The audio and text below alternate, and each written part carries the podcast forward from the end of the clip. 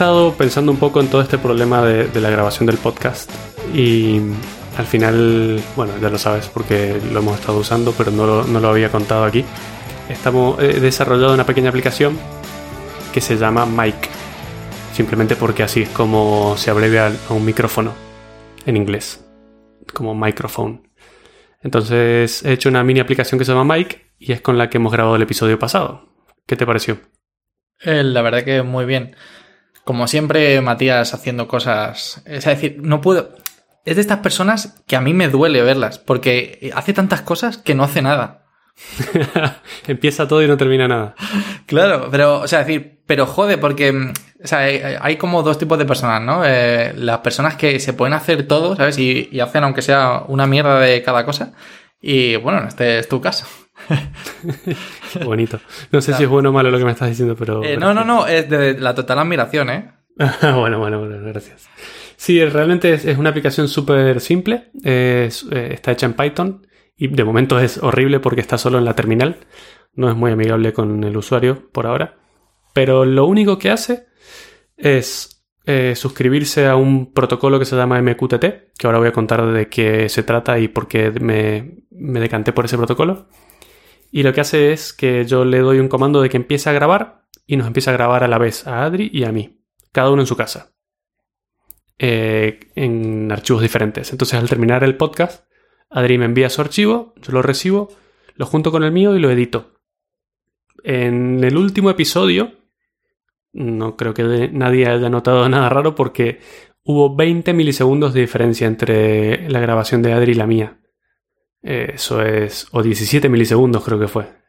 Es casi ridículo, no hay, no hay comparación. De hecho, no tuve que cambiar nada en la edición. Simplemente puse tu pista Adri y la mía, le di play y ya estaban perfectamente sincronizadas. O sea que fue un, fue un éxito. Ahora mismo estamos grabando con Mike también. ¿No borraste ninguno de los insultos ni nada? No, Mike no elimina los insultos. De hecho, lo, le sube el volumen cuando detecta uno. No, a ver, está, la verdad que la aplicación está muy bien. Em, como digo, yo nada más que he sido tester. Eh, pero muy, muy, muy, muy útil. Eh, no he tenido prácticamente que hacer nada, seguir unas pocas instrucciones. Y la verdad que, que Matías la tiene en un, en un repositorio. O sea que yo creo que incluso la podemos dejar que la gente pueda probarla. Sí, se podría llegar a publicar y probar. En realidad, de momento está como todo en pruebas. Eh, incluso tiene una parte en la que al terminar la grabación te da la opción de subirlo automáticamente a un servidor y generar una URL para compartirla. Entonces, cuando terminamos la grabación, Adri lo sube y me da la URL. Yo solo lo tengo que descargar. Adri no tiene que hacer nada. Vale. ¿Y, cómo, viste esa experiencia la última vez? ¿Te, sirvió? ¿Te subió bien? Muy fácil. O sea, decir, de hecho, incluso más fácil que el mecanismo que utilizamos como backup, por si acaso.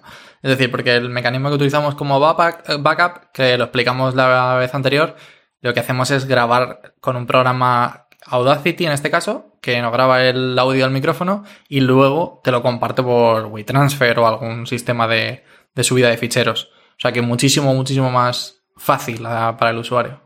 Claro, sí, en realidad ahora mismo también estamos, estamos grabando con Mike, pero es cierto que tenemos como backup el Audacity porque perder un episodio entero no, no sería nada muy, muy divertido, la verdad.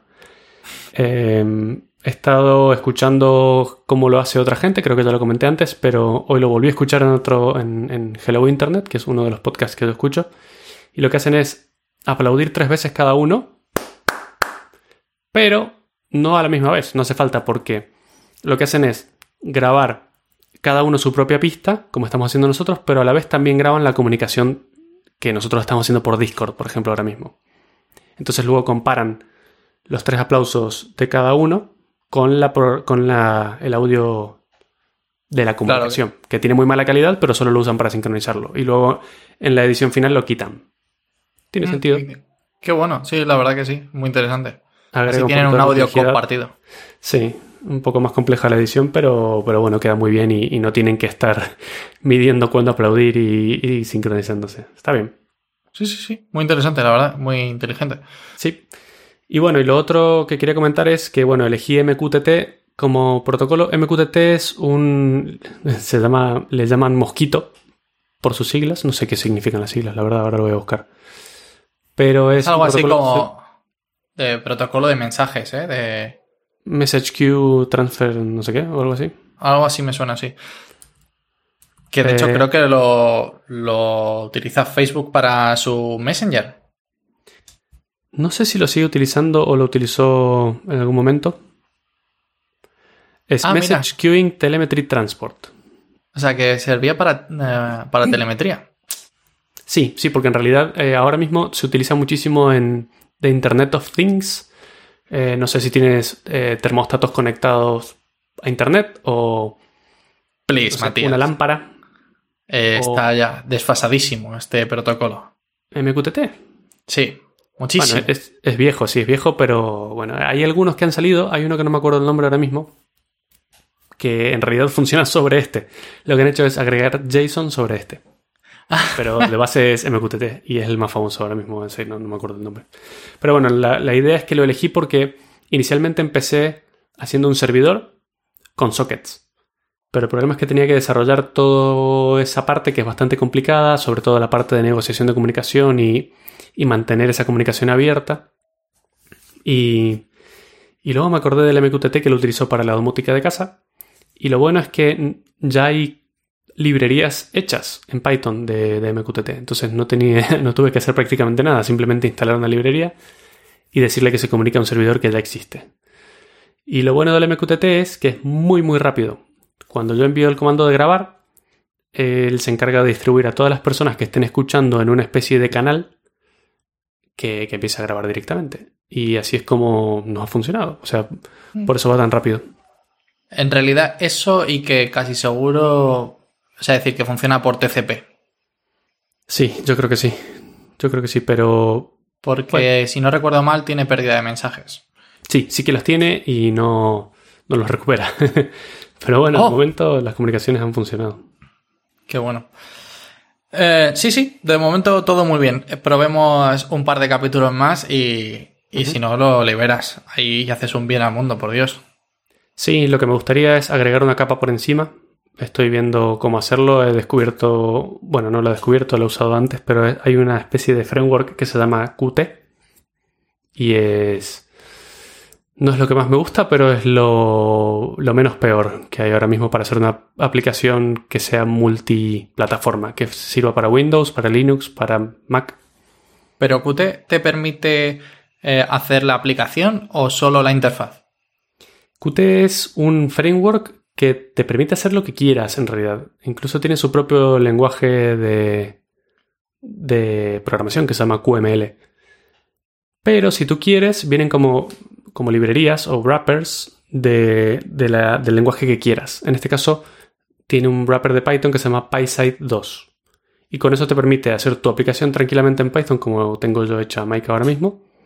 Y luego eso lo encapsula en una especie de, no lo sé, como en un UI o en un, un entorno visual para que el usuario pueda tener una ventana, darle clic a botones, instalarlo en un ordenador y esas cosas.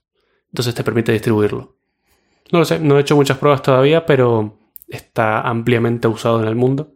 De hecho, lo discutíamos el otro día, es lo que usan los Tesla y la gran mayoría de los coches para la interfaz que ves en las pantallas. También tengo que decir que la mayor parte de las pantallas eh, de coches son pésimas. O sea que no. Sí, ya, ya, ya, pero eso no es por culpa de Qt, eso es por culpa de, de la gente.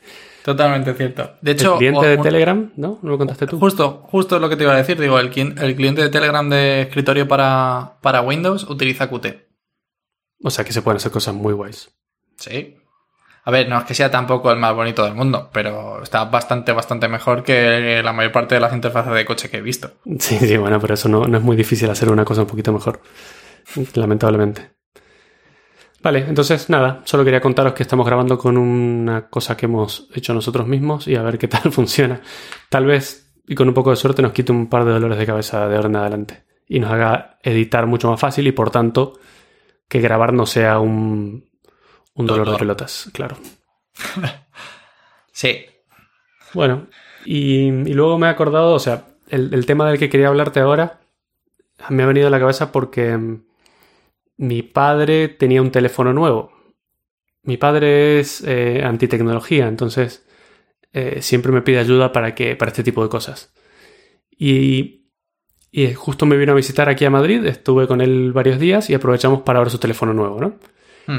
Y realmente... Me suena, de algo. ¿Te suena de algo? Sí.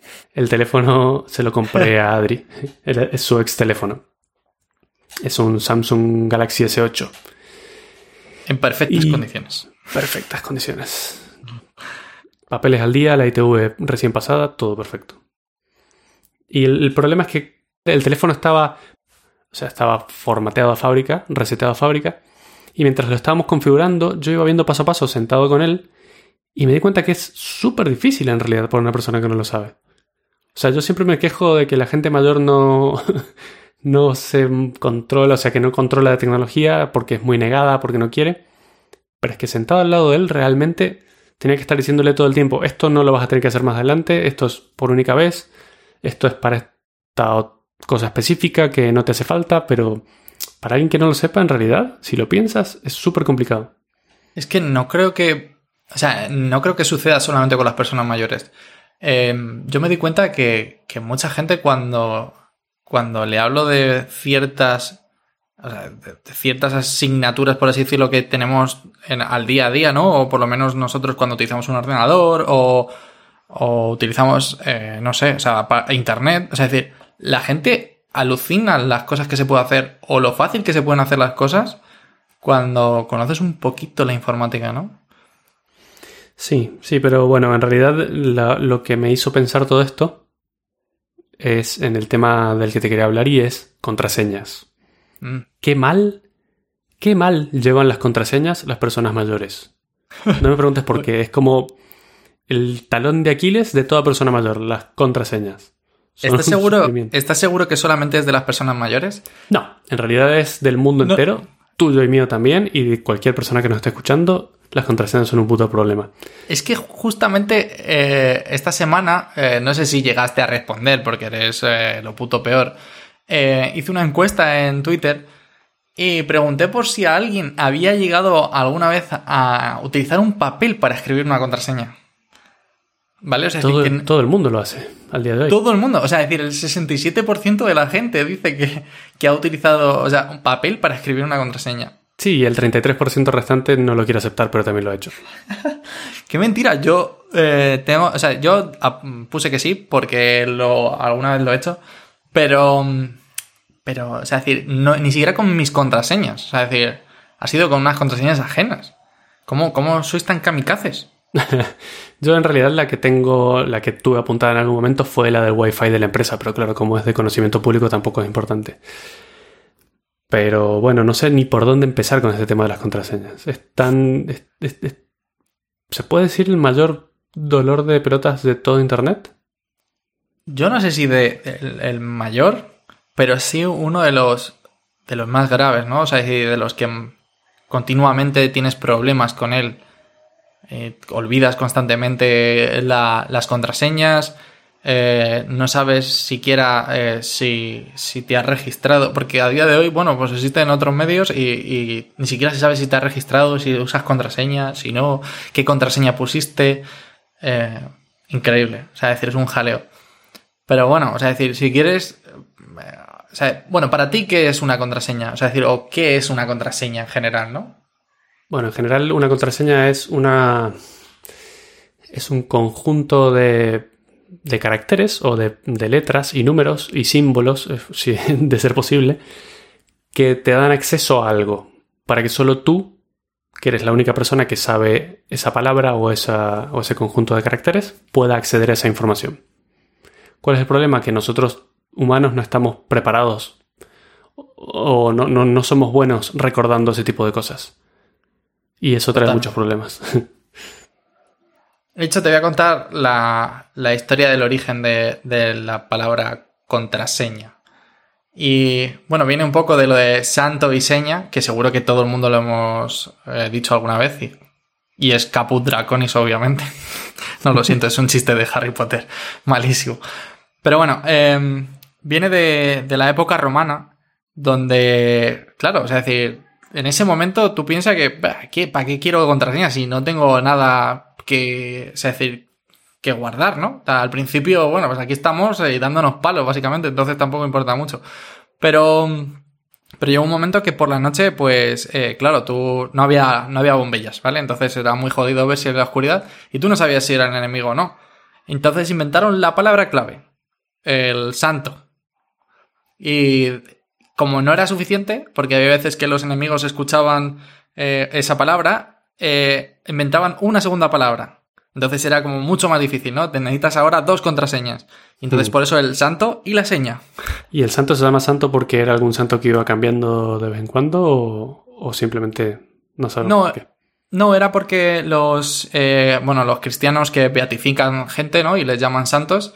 eh, entonces, eh, en principio era un nombre, ¿vale? Era un nombre y en vez de decirle todo el rato el nombre, eh, dijeron el santo, como asimilando un nombre a un Claro, pues, santo. era Antonio, porque habrá un santo que se llama Claro. Antonio. Entonces, bueno, por eso, eh, digamos, un nombre y una seña. Es como una especie de, de- de una manera de doblar la seguridad. Pero bueno. Como un, un usuario y una contraseña del mundo moderno, ¿no? Eh, Exacto. Pero sin, sin la modernidad de encriptarlos y cosas así, pero muy guay, sí, la verdad. Vale. Todos las, los mayores problemas de seguridad que han habido en el mundo, en la historia, son por contraseñas, o, o no todos, pero la gran mayoría son, son por contraseñas mm, mal pensadas o sin ganas o, o las que usa todo el mundo. Vamos a, a usar la típica contraseña Joder. de todo el mundo. 1, 2, 3, 4, 5, 6. Que, que tú te crees que ya es un chiste a esta altura y crees que nadie lo usa, pero estoy viendo un artículo de Wikipedia en el que hay empresas que se dedican a, a analizar contraseñas y cómo lo hacen. Porque inevitablemente cada tanto hay un, un hackeo grande de alguna compañía grande, ya sea Sony, que se fue uno de los más grandes con el PlayStation Network, Joder. o, o bueno, montones de páginas que se hackean día a día y se hacen públicas todos los usuarios de todas las contraseñas de esas páginas. Entonces Adobe. estas empresas, sí, sí, sí, Adobe. Estas empresas se dedican a analizar esas contraseñas y a, estudiarlas y a ver qué, pueden sacar de interesante de ahí. Lo curioso, por no decir triste, es que de uno de los más grandes hackeos que ha habido, el 86% de las contraseñas eran contraseñas ya conocidas, que sabemos todos que no hay que usar, de las 100 más usadas. O sea, es que el 87% de la gente sigue usando contraseñas demasiado usadas, súper adivinables. Claro, pero es, es- es que si no, no me puedo, no puedo acordarme de ellas. Ya, ese es el problema, pero es que claro, no sé, te puedo decir del 2018, las, ¿quieres que te diga las primeras 10 contraseñas más usadas? Por favor, Vale, sorpréndeme. a ver si adivinas cuál es la primera. De 2018. Sí, Eh, dime que. Oh, joder, ¿sabes, ¿sabes qué me estoy acordando? Mm. Eh, ahora mismo de las contraseñas más usadas de hackers. ¿Te acuerdas? De No. cuáles eran las. Por favor, ¿has visto Ah, de la película hablas. Por favor. Claro. O sea, no puedo hablar de otro Hackers. 1995. Ya, ya, ya, ya. No, pensé que hablabas de los hackers que usaban contraseñas. No, no, no, no, no. No, Hackers, la película, 1995. ¿Te acuerdas cuáles eran las palabras que él eh, que decía las contraseñas que todo el mundo ponía? Eh, creo que I Love You era una de ellas. Eh, Love era una de ellas. Love. Love. ¿Te acuerdas de, de, de la que con la que le hackean? No, no me acuerdo, no. God, Dios, ahí, es verdad. ya, vale. Dime, dime por favor qué es Dios la primera. No, no, Mierda. de hecho ya sabes cuál es la primera, dímela. Eh, 1, 2, 3, 4, 5, 6. Claramente, desde hace. Bueno, hace 5 años, 1, 2, 3, 4, 5, 6, pero los años anteriores estaba en segundo lugar 1, 2, 3, 4, 5, 6, increíblemente. O sea, ha Bueno. empeorado con el tiempo, no es que haya mejorado. ¿Cuál es la segunda? ¿Se te ocurre? 1, 2, 3, 4, 5, 6, 7, 8, 9. No, esa es la Ish. tercera. la segunda es password. No, pero ¿por qué? ¿Cuál es tu password? Password. Porque sí, Claro, porque es la gente genial. se acuerda de eso más fácilmente. Em, todavía te puedo decir una mejor que esa. Eh, la de 8 asteriscos. Bueno, esa no está en ninguna de la lista. Ya eres más, eres más creativo que el 87% de la gente. Como, ya, vaya. Luego, eh, bueno, la cuarta es del 1 al 8, la quinta es del 1 al 5, la sexta son 6 veces el número 1. Luego está Sunshine, QWERTY. Dios mío, QWERTY son las primeras cinco, seis letras del, del teclado. O sea, del teclado, increíble. tal cual. De la línea de arriba, QWERTY. Luego le sigue I love you, Princess, Admin, Welcome, Let me in. Let me in, qué buena Let me in por como favor. déjame entrar. Eh, Ah. ABC 123 para los creativos. Increíble. Password 1 para los que se lo ocurraron un poquito más. Pero esto desde hace muchísimos años son las mismas contraseñas que la gente usa una y otra vez. Si alguno de nuestros oyentes está usando cualquiera de esas contraseñas ahora mismo, tiene que correr a cambiarla. Ya. Mm, vaya. Eh, yo te, o sea, ¿Estás es que hagamos una pausa, Adri? Eh, sí, por favor. eh, no, yo te iba a contar. eh, es que tengo un par de anécdotas, anécdotas graciosas con, con contraseñas. Porque tenía un amigo que. O sea, decir, claro, decía, joder, es que estas contraseñas son muy obvias, ¿no? 1, 2, 3, 4, 5, 6. Utilizando números. El, el cabrón, porque no tenía otra palabra, utilizaba contraseñas del estilo 1 escrito U-N-O, Ujú. 2, o sea, D-O-S, y luego 3 y 4. El número. ¿Sabes? Claro, mezcl- mezclaba eh, los números dichos con números eh, como tal, como dígitos. Muy Bueno, bueno. por, por lo menos es más creativo. Mientras. No importa, o sea, no hace falta que sea difícil de recordar. Lo que es. ¿Sabes cuál, cuál es lo más importante según los estudios que he estado mirando? Es que sea único. Es decir, que no lo vaya a usar otra persona. No puedes usar 1, 2, 3, 4, 5, 6 porque lo usa todo el mundo. Si haces del 1 al 9 también lo usa todo el mundo. Un poco de creatividad, algo que sepas tú y que te vas a acordar. Pues, joder, es que me estoy acordando de la otra y esto ya bastante más gracioso. Em, cuando estaba en, en la universidad, ¿vale? Eh, claro, o sea, los ordenadores no pueden tener acceso a administrador, ¿no? Obviamente no puede ir cualquiera a instalar cualquier programa. Claro. Y solo, pero el usu- lo peculiar que tenía es que el usuario administrador era un usuario local del ordenador. En vez de ser, bueno, yo me imagino que en prácticamente el resto de universidades del mundo será igual. Tú cuando accedes a un ordenador de la universidad accedes con tu usuario y contraseña de la universidad. Y, pero en este caso el usuario era local. Y siempre tenía la misma contraseña. y eh, lo gracioso es que utilizamos eh, como, o sea, comienzos de libros o sea, la. Y cogíamos la primera letra de cada. De ca- o sea, de cada palabra. Y formábamos una contraseña con 10, 12 o 14 caracteres, dependía un poco. Entonces transformábamos, pues, un poco los. los, los números en. O sea, dependiendo qué letras, en números. Y mayúsculas y minúsculas. Era como. Pero era muy buena manera de poder acordarte de una contraseña bastante difícil. Sin, sin necesidad de. Sin volverte loco. Sin volverte loco, sí. Ni apuntarlo en un post-it. Por Dios, sin apuntarlo en un post. Vale, y luego otra cosa curiosa de estos estudios es que eh, cada vez se piden más cosas, por cuestiones de seguridad, cada vez que entras a un sitio web te piden más cosas, ¿no? Eh, Te piden que tenga ahora como mínimo 8 caracteres, de los cuales que al menos uno sea un número y al menos uno sea un símbolo. A eso te han jodido porque te tienes que empezar a acordar de cosas raras, ¿no? Pero algo curioso de, esta, mm, de estos estudios es que incluso en 2018 hay contraseñas que tienen 5 caracteres. De hecho, la número 12 es admin. Tiene 5 caracteres que no debería estar permitido en ningún sitio. O sea, nadie está tomándose muy en serio la seguridad de su sitio web. Entonces, no solo depende de la gente, sino que también depende del, del- no lo sé, de la web, de quien hace una aplicación que no permite este tipo de cosas. Sí, es curioso, la verdad. O sea, es decir, que digamos que la despreocupación es por parte de ambas, ¿no? O sea, por, Sí. por ambas partes. Bueno, hablando del, del lado del servidor o de las páginas web, todas las contraseñas que se... Esa Que se pregunta logran hackear. la iba a hacer. Claro, O sea, es decir, ¿cómo, cómo puede ser que, eh, a ver, la mayor parte de los sitios te dice, no, tu contraseña va a ser guardada de forma segura? ¿Cómo? O sea, el- por lo que yo entiendo, normalmente esas contraseñas suelen estar encriptadas, igual que los datos bancarios y cosas así. ¿Cómo puede ser que, aun sabiendo ese, eh, esa encriptación, o sea, o sabiendo el- esta palabra encriptada, ¿cómo, saben, sab- cómo, cómo consiguen saber qué son estas contraseñas? Vale, yo te voy a contar primero lo- la, la manera mala de hacerlo, luego la manera más o menos y luego la manera bien. La manera Eh, la manera mala de almacenar contraseñas es en blanco. Guardar una base de Eh, datos con tu nombre de usuario y una contraseña sin encriptar. Te ¿Blanco sorprendería. o en plano? En plano o en blanco vale. o, o no sé. Es como sin encriptar, es texto, texto plano.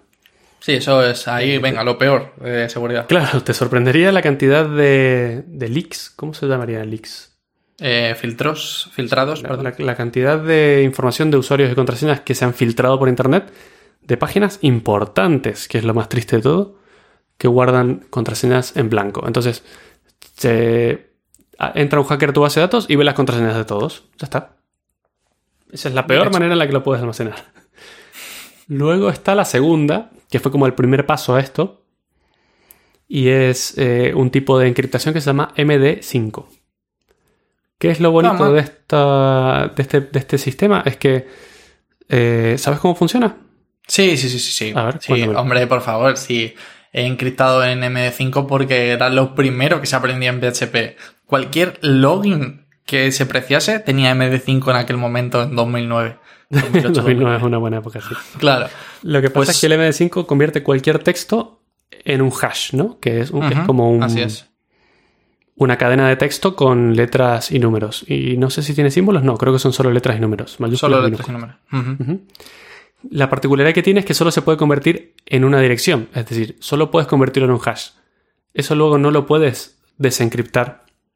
Y entonces, ¿cómo, entonces, ¿cómo sabes si yo soy yo cuando accedo a la página web? Claro, lo bonito es que cuando te registras, tu contraseña se encripta en un hash, se guarda en la base de datos ese hash, y la próxima vez que tú hagas login, cuando escribes tu contraseña, el sistema lo convierte al hash y compara el hash recién convertido con el que está guardado en la base de datos. Qué bueno. Si los dos coinciden, eres tú. ¿Vale? Eso es súper eficiente, eh, muy bueno porque incluso la ventaja, y de ahí en adelante empezó a pasar esto, es que el dueño de la página web tampoco sabe tu contraseña. Porque él solo ve una ristra de letras y números que... O sea, no podría, el- ni siquiera el dueño de, no lo sé, de Amazon podría ver tu contraseña, no la saben. Y que entonces, bueno, claro, o sea, a ver, te iba a hacer una pregunta difícil ahí, pero ¿y ¿cómo pueden decirnos aquello de, eh, bueno, nunca, el banco nunca te pedirá tu contraseña de internet? Pero ¿a qué te refieres? O sea, no, no te la van a pedir. Nunca, Eso- claro, es decir, pero esto siempre surgió además eh, muchísimo en Steam, porque no, es decir, hubo muchísimos hackeos de gente haciéndose pasar en el chat por, Sí. por agentes de Steam. Administradores o... Claro, administradores, y entonces te decían, bueno, necesito tu contraseña para arreglar algo en tu cuenta.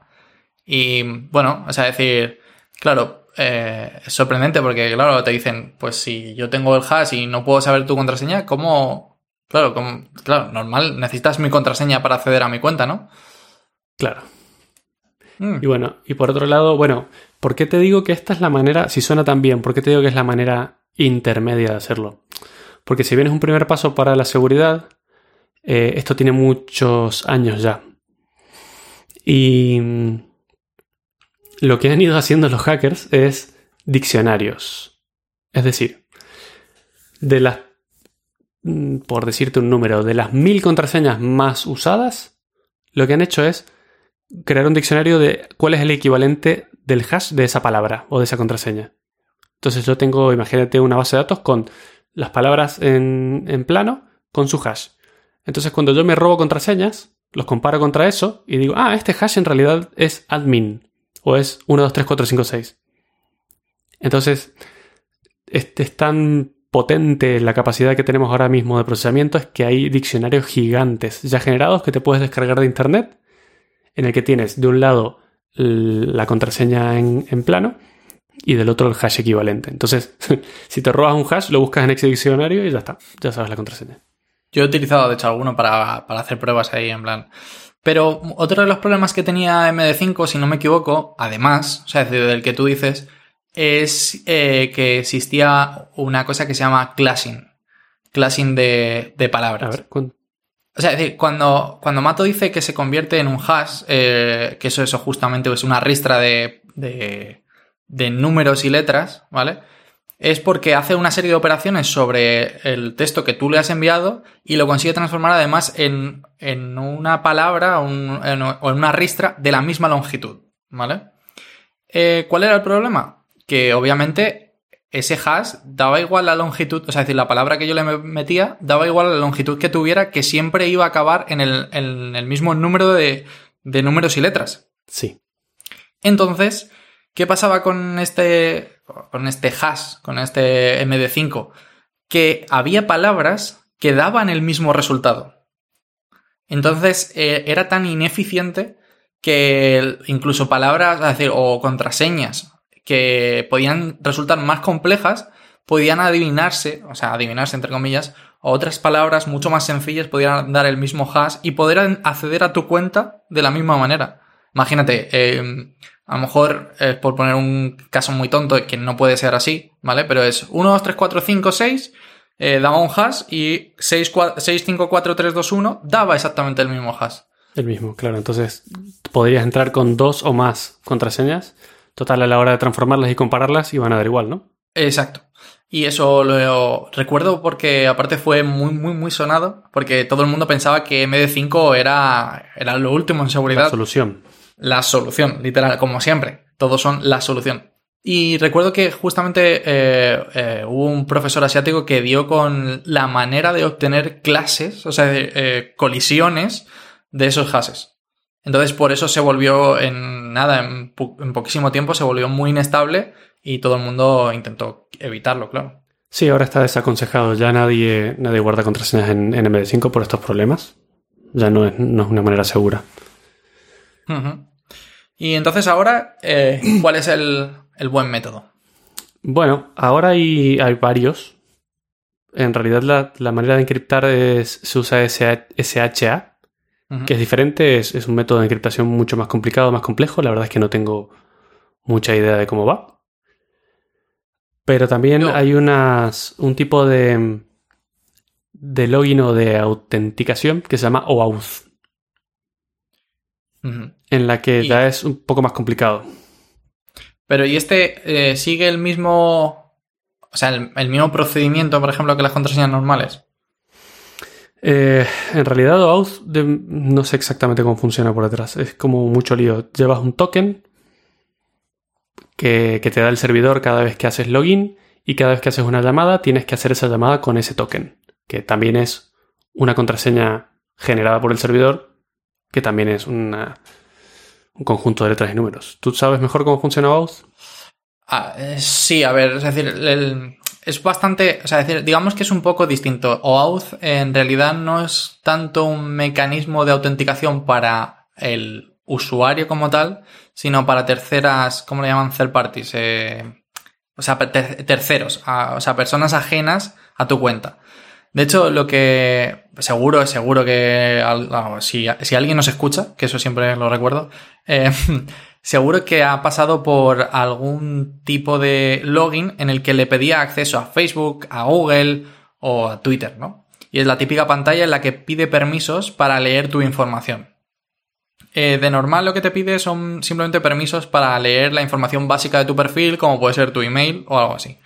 Y entonces, eh, esta aplicación, ¿vale? Está registrada previamente con este servidor. O sea, es decir, eh, alguien ha registrado una aplicación llamada X en Google y lo que, eh, lo que está haciendo en realidad es que esta aplicación X está pidiendo permisos para tu cuenta para que acceder a, a, ciertos datos. En este caso, a tu aplicación, o sea, a tu información básica.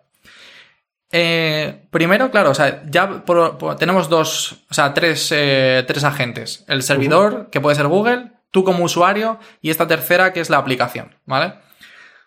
Ya tenemos controlados a los tres por o sea, los tres por separado. El servidor tiene eh, información tanto tuya como de la aplicación. ¿Vale? Hasta ahí todo bien. Ahora, la, la, aplicación lo que hace cuando te pide permisos, en realidad, primero, te envía al servidor una autenticación propia, es decir, que la aplicación dice, hey, soy la aplicación X. A posterior, el servidor, o sea, decir, en este caso Google, te envía a ti a una pantalla de, login, si no estás eh, previamente logado con ellos. Entonces es lo típico que te dice, bueno, selecciona la cuenta a la que quieres darle permisos. Y dices, bueno, pues con mi cuenta de Twitter, tal. Lo que, lo que está haciendo ahí es decir, vale, este usuario efectivamente es el usuario X y yo le voy a dar acceso con un token justamente a la, a la aplicación X a la, a la información de la persona, en este caso, pues Matías, por ejemplo. Y con ese token, sola y exclusivamente tiene acceso a la información básica de tu perfil. Utiliza varios tokens y justamente son para eh, que tú como usuario siempre puedas rechazar el, el hecho de que la aplicación siga teniendo eh, posesión de tus datos o acceso, a tus datos, claro. Por eso, por eso se utilizan varios tokens. Uno, y, y por seguridad, uno es de refresco, que es para, para que el token, si se ha caducado, eh, no eh, pueda ser eh, traído otra vez, o sea, es decir, que pueda, la aplicación pueda seguir teniendo acceso, porque estos tokens, eh, como no son muy largos en realidad, puede ser que haya igualmente colisiones de ellos y podría estar varias aplicaciones accediendo a lo mismo. Entonces lo que hacen es que tiene una caducidad muy corta y así tienen que refrescarse. Justo. De todas maneras, la probabilidad es súper baja de que hayan dos iguales. Sí, sí, no un es. montón de caracteres que sería muy, muchísima mala suerte, pero bueno. Claro, pero bueno, no o sea, si pasa, solamente duran, pues a lo mejor el- lo que suele ser normal, dos, tres horas. Entonces, cada dos, tres horas tienes otro token que te permite renovarlo. ¿Qué pasa? Si tú como usuario deniegas el acceso, este token de refresco ya no sirve y por tanto la aplicación deja de tener acceso a ti. Genial. Y luego hay una cuarta opción que es delegar todo ese tipo de problemas a un tercero. Por ejemplo, hay empresas que ya se dedican únicamente a esto, que es almacenar usuarios y contraseñas. Por ejemplo, Auth0. Es una empresa que lo único que hace es, si yo tengo mi aplicación o mi página web, yo no guardo ningún dato de los usuarios. O sea, sí que guardo, por ejemplo, si es un blog, guardo sus posts, su ID de usuario y ese tipo de cosas, pero no guardo ni nombres, ni contraseñas, ni información, eh, ¿cómo decirlo?, importante o delicada. Entonces, cuando tú, Adri, vienes a mi blog y me dices, hola, soy Adri, yo te digo, espérate, voy a preguntarle a, ese servicio. claro, el servicio me dice, sí, realmente es Adri, toma, déjalo pasar. Y de ahí en adelante me da un token que yo te doy a ti y tú todas las llamadas me las haces con ese token que tú, como bien dices, caduca. Y aunque yo te lo robe, dentro de una hora ya no me vale, no me sirve para nada. Y tú todo el rato con ese token estás autenticándome, ¿no? Es decir, yo te lo envío todo el rato en plan, oye, que sigo siendo yo, sigo siendo yo, ¿no? Cada vez que me preguntas algo me dices, hola, soy Adri, toma, te lo confirmo. Ahora dame todos los, los posts de este blog, por ejemplo. Bueno, Entonces me lo envías en cada llamada. Eh, Eso es una manera muy segura también, pero claro, de estos métodos, todos los que hemos dicho, ninguno sirve si pones una contraseña que es muy mala. Porque en, en todos los casos tú te lo veas con una contraseña. eh, joder, al final me estás metiendo miedo, al final voy a tener que ir a cambiar todas mis contraseñas. Ya deberías haberlo hecho. En realidad, bueno, ahora vamos a hablar de un par de. Vamos a dar un par de soluciones. Porque, claro, no puede ser que el mundo funcione así ya. Hay un par de soluciones importantes. Esa me Eh, gustaría saberla. Sea, vale. Porque, venga, por Se favor. me ocurren dos. Y- Se me ocurren dos, a ver si te ocurre algo más, pero yo creo que a simple, o sea, pensándolo rápido, se me ocurren dos. O, bueno, en primer lugar, y queda por descartado, no cuenta como una de las dos, es cúrratelas un poquito. Es decir, no pongas 1, 2, 3, 4, 5, 6. Piensa algo mejor. Ya Otra estamos, recomendación. Yo listo. Ya. Otra recomendación, y aquí es cuando se empieza a poner complicado. No reuses contraseñas. Es decir, Es-. Estamos locos. O sea, está, o sea, estás crazy. O sea, es decir, es imposible. Es imposible, ni siquiera yo lo cumplo, tengo que aceptarlo. Nadie lo cumple porque es muy difícil. Tenemos miles de contraseñas en diferentes lugares y siempre terminamos cayendo en la misma, que es la, la rápida, la corta, la fácil, que es la que usamos para todo. Muy mal, porque te la roban de un sitio y tienen acceso a lo que quieran tuyo, ¿vale? Inmediatamente, además. Inmediatamente, además. Sin mucho Pero esfuerzo. Pero, ¿sabes, ¿sabes lo mejor de todo? Es. eh, es que no sé dónde leí este truco. Que me pareció muy, muy, muy interesante eh, sobre seguridad. Y es que tú utilizas la misma contraseña para todos, pero tienes una terminación o algo en medio con respecto a ese sitio. Eh, Yo la estuve utilizando durante un tiempo. Entonces, eh, por ejemplo, ponía las siglas de la página web en, en- al final de la contraseña. Entonces, eh, bueno, o sea, el problema era que al final no me acababa, no me acordaba de las siglas que había puesto. Era bastante Claro, gracioso. eso es lo que tiene. Como si la página web tiene la casa del Gran Adrián. ¿Qué pones? Claro. Todas, pones Gran Adrián solo, pones. no sé. Justo. Ese era el problema. Ese- es- yo también lo intenté hacer, pero eh, caí en el mismo problema. Lo curioso es que volviendo a los estudios de contraseñas que ha hecho toda esta gente es, te voy a decir cómo se componen la mayor parte de las contraseñas, ¿vale? El 14% de- del inicio, o sea, de una contraseña, suele ser un nombre de una persona. No, Los Dios tres más mío. usados son Maggie, Michael y Jennifer, ¿vale? Dios mío. Si tu contraseña es Maggie123, estás jodido, porque perteneces a esa gente, ¿vale? Eh, luego, no sé, un gran porcentaje aquí, el 8% son lugares. Por ejemplo, Dallas, Canadá, Boston o el lugar donde naciste, no deberías usarlo. Fechas tampoco deberías usar. O, o de última ir cambiándolas. Bueno, Entonces, bueno, te voy a contar las soluciones que, volviendo a las soluciones, lo que se me ha ocurrido. O las que se me ocurren rápido. La primera es usar una cosa que se llaman passphrases en vez de passwords. O sea, que no sea una palabra, sino que sea una frase. Por ejemplo, me gustan los largos caminatas por la playa. pero eso. A ver, yo eso que lo- lo- por lo que entiendo, simplemente. O sea, es mucho más complejo para alguien que intenta romper este hash, ¿no? Sí, e- es una contraseña que eh, es fácil de recordar, pero muy difícil de craquear. Vale. ¿Vale? ¿Cuál es la limitación de esta? Que la mayoría de las páginas web te dicen, no, no puedes tener más de 10 caracteres en tu contraseña. Entonces, Ya. bueno, no puedo usar passphrases, ¿vale? La segunda que se me... de hecho, esto Microsoft lo tenía hasta hace muy poco. Recuerdo que mi contraseña es bastante larga, la que utilizaba antes, y, mm, y ni siquiera y tenía que recortarla y nunca me acordaba porque ¿Hasta dónde la habías absurdo- recortado? No, lo peor, lo peor no era eso, lo peor es que no, cuando cambiabas la contraseña no te dejaba escribir más de X caracteres, pero luego al hacer login te dejaba poner todos los que quisieras. Ay, qué cabrones, claro. Bueno, no te lo vas a creer, pero mi banco, el BBVA, uno de los bancos dando- más importantes, me animo a decir... amigos. Sí, haciendo amigos, para que nos hagan sponsor. Eso justo estaba pensando, digo, seguro que ahora sí que vamos a Ahora sí esto. recibimos sponsor de BBVA.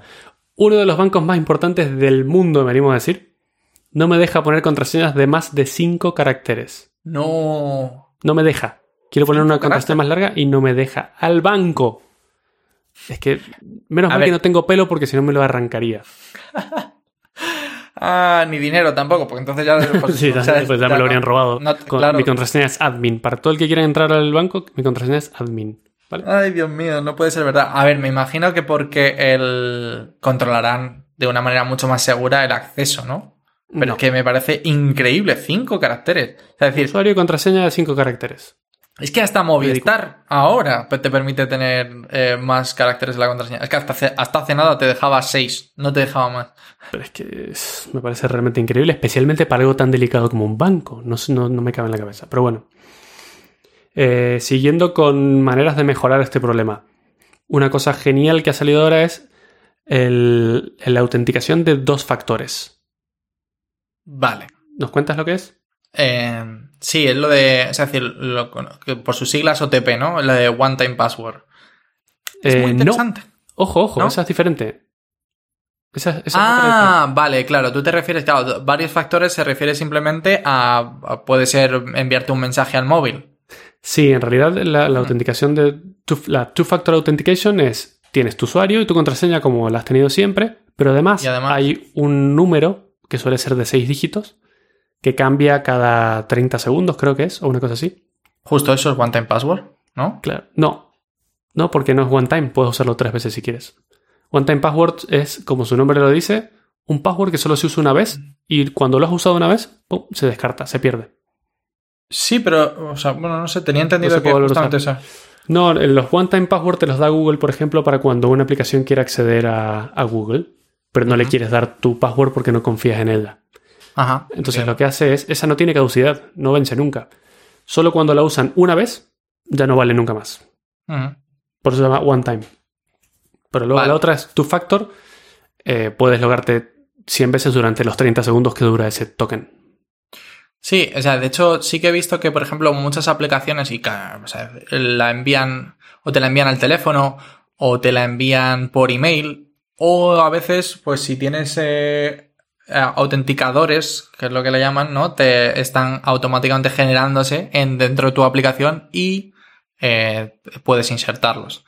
Y lo que me parece interesante es que esto viene de, de unos chips, es decir, no, no sé si sabes a lo que me refiero, que eran como una especie de, de llaverito que te Sí. soltaba números.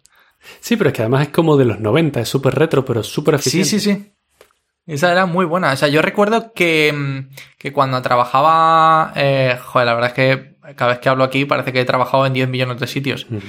Pero cuando trabajaba en los dominios, o sea, decir que era el 2009, ¿vale? En una empresa de compraventa de dominios, el, el DevOps en aquel momento, que no se llamaba DevOps, se llamaba el de los servidores, pero bueno, El de IT. eh, el de IT, claro. Eh, llevaba un llavero de esos porque para acceder a, a- a los servidores lo utilizaba, porque era lo más seguro en aquel momento, claro. Eh, Cada vez que intentaba logar en el servidor, tenía que utilizarlo. Era como, wow. Vivía en el ya. futuro, ¿no? Sí, sí, sí, sí. Bueno, ahora, ahora, simplemente eso es digital. Sí, por suerte cada vez más sitios web y aplicaciones lo están implementando. Entre ellos, no sé qué te puedo decir, GitHub, Dropbox, eh, no sí, sé, o sea. Google. Google. Entonces, ¿qué pasa? Si te roban el usuario y te roban la contraseña, así todos no pueden hacer nada, porque les falta un número, que no te lo pueden robar porque vence cada 30 segundos. Me parece una idea genial. Pero- Es muy interesante. Sí, es súper interesante. Como contrapartida es que cada vez que quieres hacer login es un poco más de molestia, ¿no? Porque tienes que ir a buscar ese número en alguna app o en, el- o en algún lugar donde lo puedas ver. Eh, lo tienes que escribir rápido porque se vence y todo ese tipo de cosas. Sí, eso ha sido siempre un rollo. Sí, porque además, imagínate que eh, Facebook creo que no, no tiene. No, Sí, no te lo puedes poner en una app, sino que te lo manda por un mensaje de texto. Eso es. No, no, lo puedes, lo puedes poner en la. Pero es lo más coñazo del mundo porque aún así te envía ese número por mensaje de texto. Claro, imagínate que estás en la India y no tienes mensajes de texto, ya está, no puedes entrar. Hmm. Eso es un problema grande. Entonces, bueno, eh, y la última solución, y es la que yo he adoptado, Madre mía, ¿eh? Ya, mí. la, de, la de la NASA ya. la de la NASA, no, que tampoco es tan complicada, pero simplemente es un administrador de contraseñas. ¿Vale? Perfecto. Hay muchos, hay muchos muy buenos también. Yo me he decantado por uno que me gusta mucho porque se integra muy bien, que se llama One Password. Y lo único que hace es guardar mis contraseñas. Y lo bonito que tiene es que me genera, cada vez que yo me registro en una aplicación o en una página web, él me genera solo una contraseña nueva, que suele ser larguísima, con un montón de letras y números y símbolos. Es una contraseña que yo no, no me la voy a saber. Mi contraseña de PayPal no me la sé. Mi contraseña del banco no me la sé. Mi contraseña de Facebook no me la sé. En serio, tiene cinco caracteres tu contraseña del banco. Pero no me la sé porque son símbolos raros ahora mismo. Vale, te- yo ahora te voy a hacer las preguntas difíciles. Em, claro, porque es mejor un gestor de contraseñas. Mm, Porque es mejor si porque- mi navegador ya lo hace. O sea, es decir, de hecho, ahora mismo Google te permite generar contraseñas en. O sea, con caracteres raros y tal. Sí, eh, es verdad que los navegadores han ido mejorando esto bastante por suerte. Cuando Gracias yo. Cuando yo empecé a usar gestor de contraseñas, si bien Google te guardaba las contraseñas, no te recomendaba nada, no te, no te generaba contraseñas seguras, por llamarlas de alguna manera. Eh, y finalmente no es muy portable. Es decir, si yo quiero usar, quiero acceder desde el móvil a una cosa de la que Chrome tiene guardada mi contraseña, no la puedo ver, a menos que esté en un ordenador o pueda acceder a Chrome. En cambio, con esto es una app que tengo en el móvil y puedo ver mis contraseñas cuando yo lo quiera. Sí, esa es muy interesante. De hecho, yo, eh, bueno, que comparto familia con Matías eh, con respecto a la cuenta de OnePassword. De Y justa, justo, y me he decantado por lo mismo, simplemente por otra cosa que es la de puedes no solamente compartir, eh, o sea, perdón, eh, tener en la nube tus contraseñas eh, para la web, sino también para otras aplicaciones. Por ejemplo, aplicaciones de móvil o aplicaciones de escritorio que tengas usuario y contraseña, por lo que, por lo que sea. Sí, se integra perfectamente con el móvil y aunque no estés en una web, sino que estás en una app, él solo se encarga de rellenarte las contraseñas. Y otra cosa que me encanta que tiene, que Google tampoco lo tiene todavía, es que solo te rellena las aplicaciones del Two-Factor Authentication. Él te pone el código solo. Es Sí. genial. Entonces, Está un poco forma- escondido, pero, pero mola Sí. muchísimo. Sí, sí, sí. Pero de esa forma te olvidas ya, o sea, es un problema menos. Ya no tienes que estar pensando en contraseñas, pensando cu- cuáles son las siglas de la página web que estás visitando, eh, si es segura o si no. Luego analiza tus contraseñas y te dice, oye, de las 200 contraseñas que tienes, estás usando esta en 40 lugares. ¿Por qué no la cambias? Anda. Sí, es bastante en plan, joder, qué, qué idiota eres, ¿eh? Em, Todavía me sigue diciendo que tengo 14 sin cambiar. Ya, Soy bueno, eso hay que, hay que desastre. mejorarlo. Pero, bueno, como contrapartida, como siempre hay una, una contrapartida, o sea, todo no puede ser perfecto. Como contrapartida, este gestor de contraseñas tiene, para acceder a él tienes que poner una contraseña, por supuesto. Pero bueno, lo bueno es que te puedes acordar de una sola contraseña muy fuerte, muy buena, muy segura. Solo te acuerdas de una y eso te va a dar acceso a todo lo demás. Además que justamente eh, lo leía hace bien poco porque se quejaban de lo mismo, era que para acceder a esto en un nuevo dispositivo eh, requiere mucho más que una contraseña. O sea, tienes que darle un hash que solamente te ha llegado al correo, entonces eh, no es tan fácil acceder a todas tus contraseñas. es decir, tienes muchos mecanismos de seguridad. Sí, sí, sí, no, sí. Sobre todo cosas como si entras a ver tus contraseñas desde un dispositivo nuevo, no, se fía de ti. Y te dice, te, te- te pide el doble de pasos para asegurarte de que eres tú. Eh, ese tipo de cosas. O si te conectas desde un país del que no te sueles conectar, también te dice, oye, no sé si eres tú, ¿por qué no me lo confirmas? Hmm. Entonces está muy bien pensado. Eh, Luego- y en el móvil mola muchísimo más. Porque, claro. justo, o sea, es decir, ¿por qué acordarte de una contraseña súper difícil para acceder todo el rato a tus contraseñas? Justamente en el móvil puedes utilizar, que prácticamente ya todos tienen, el lector de huellas y utilizar tu biometría para esto, para acceder a tus contraseñas. Exacto. datos biométricos. Huellas dactilares o el- la firma del iris de los ojos. O- Em, De hecho, es genial. Eh, lo utilizo muchísimo en, en Mac porque los portátiles nuevos tienen lector de huellas. Lo mejor que he pasado por la Tierra, ¿eh? Eh, será en el tuyo, porque yo tengo el que no tiene la barrita Eh, claro. y Eh, sin lector.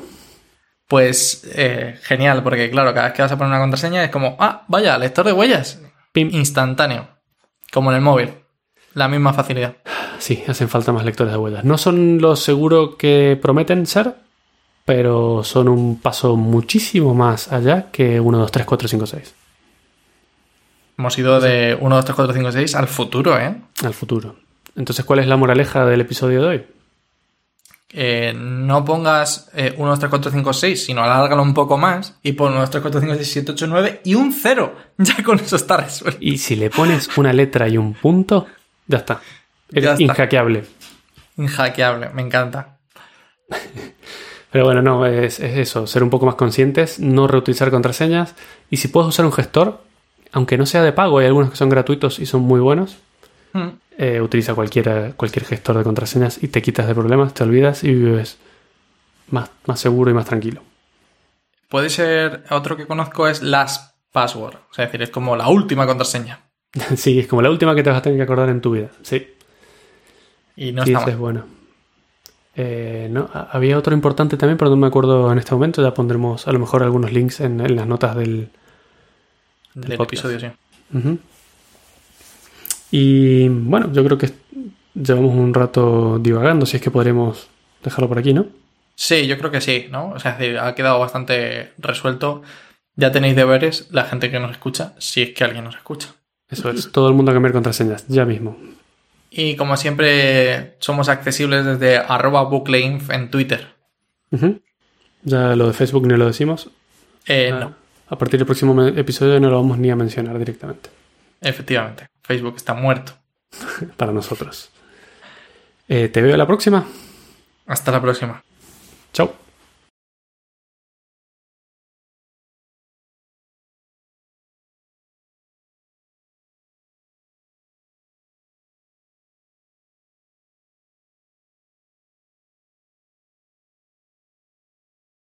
Uf, Oh, shit.